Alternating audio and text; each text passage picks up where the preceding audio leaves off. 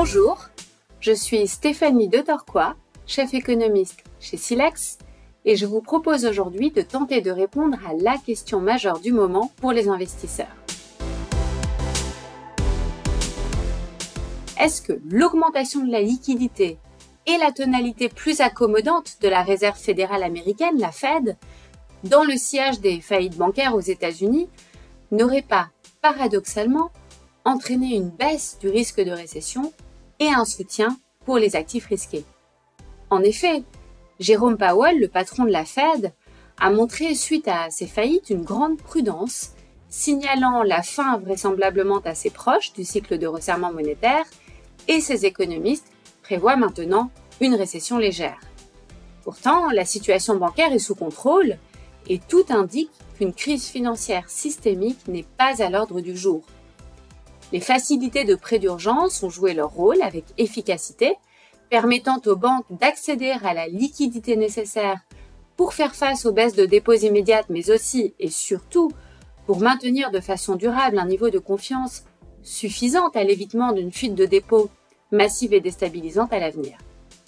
D'où notre question, ne serions-nous pas finalement de retour à la situation pré-faillite bancaire, mais avec plus de liquidités et une Fed plus accommodante, avec donc un risque de récession paradoxalement plus faible et un soutien aux actifs risqués. Ce n'est probablement pas si simple. En effet, euh, ces faillites ont entraîné une sortie de dépôts particulièrement abrupte et donc très visible des petites banques américaines. Mais cette tendance de baisse de dépôts avait en réalité commencé au sein des grandes banques américaines il y a un an en mars 2022, dès le début du cycle de hausse des taux, les déposants déplaçant leur épargne de comptes très peu rémunérés vers des fonds monétaires dont la rémunération suit les taux de la Fed à la hausse.